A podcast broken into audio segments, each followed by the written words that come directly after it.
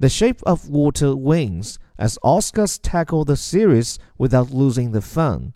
The show also managed to deal with serious issues from Time's Up to diversity and inclusion without sacrificing a sense of fun and irreverence.